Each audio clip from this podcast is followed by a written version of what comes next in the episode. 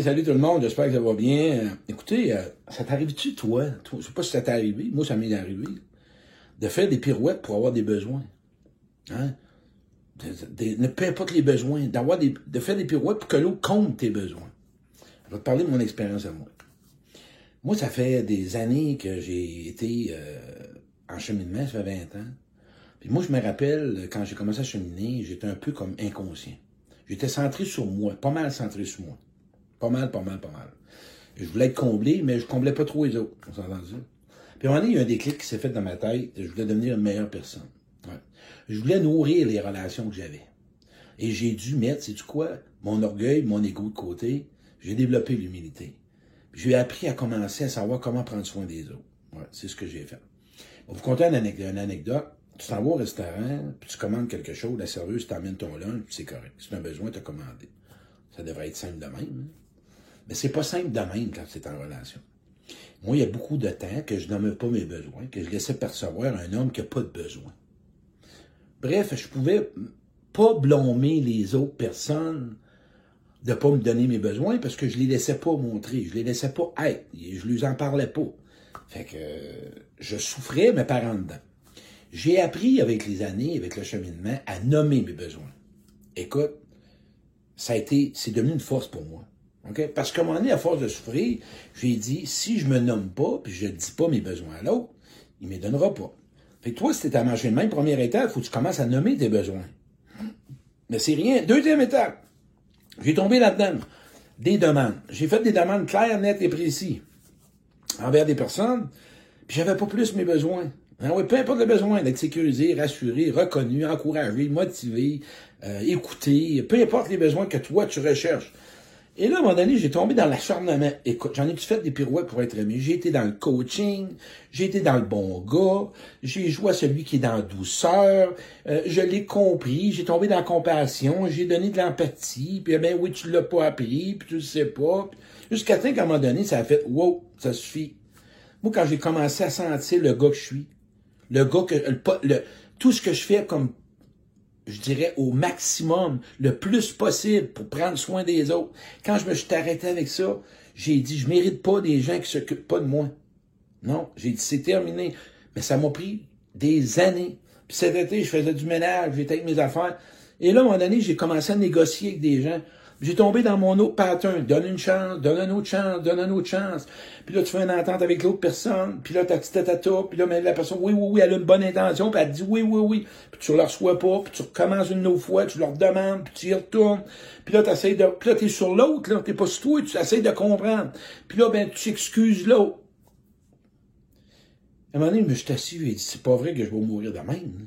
Ça se peut pas que ça soit si dur que ça, que les gens me donnent mes besoins j'ai compris qu'il y a des gens qui ne me donneront pas. Ben non, c'est pas leur façon de m'aimer, ou ils n'ont pas le goût, ils n'ont pas d'intérêt, ou si les gens ne sont pas connectés à vouloir prendre soin des autres. Première phrase, tiens bien ça. Si l'autre en face de toi, il n'y a pas comme priorité de devenir une meilleure personne avec les autres, de se soucier des autres, si en, tu vas travailler toute ta vie. Et moi, j'ai compris que depuis ce temps-là, j'ai commencé à dire qu'est-ce que je vais donner à certaines personnes, qu'est-ce que je donnerai pas à d'autres personnes? Une relation, là, c'est donnant-donnant. Une relation, là, t'es censé toutes les deux être comblés. Une relation, c'est de l'ajustement. Une relation, c'est de l'humilité. Une relation, c'est du dévoilement. Une relation, c'est pas dans l'ego puis dans l'orgueil ou de comprendre. Moi, j'en ai vécu des choses avant. Ouais, j'ai compris que je t'ai fait mal, puis ben, si tu m'as fait mal, appelle-moi. Comprends-tu? Fait que moi, c'est parce que, pourquoi je t'en parle? Parce qu'il y a beaucoup de monde qui sont, ils forcent dans une relation à avoir quelque chose de l'autre. Ils ont beau le demander, ils l'ont pas. Demande-lui clairement, ça tente-tu de me le donner? Ouais. Comment tu vas t'y prendre? Parce que là, ça marche pas. Je te le demande, tu me le donnes pas. Je suis bien prêt à comprendre que tu as peut-être des peurs, ou tu es blessé, ou tu as des compréhensions. Mais ça, c'est ta partie à toi. Moi, je veux mon besoin. Tu as le droit dire non, parce que la personne n'est pas obligée à toi. Mais si elle te dit oui, là, tu lui dis, respecte ton besoin, respecte ton oui, OK? Pense-y deux minutes. Ou sinon, tu dis non, moi, je te le donne pas. Parce que dans nos vies, dans nos relations, ce qui fait mal, c'est des besoins qui sont pas retenus, c'est des besoins qui sont pas entendus. Fait que si tu es en relation, la personne est en relation avec toi, prendre soin de l'autre, avoir une présence à l'autre, d'être conscient de ce que tu dis, de ce que tu fais, de te souvenir si cet appel au téléphone ou peu importe, elle a été bonne pour l'autre. Si tu sens que ça a peut-être été ouch en de toi face à l'autre, rappelle-le la personne. Écoute, ça va améliorer les relations. On est dans un monde de carence affective.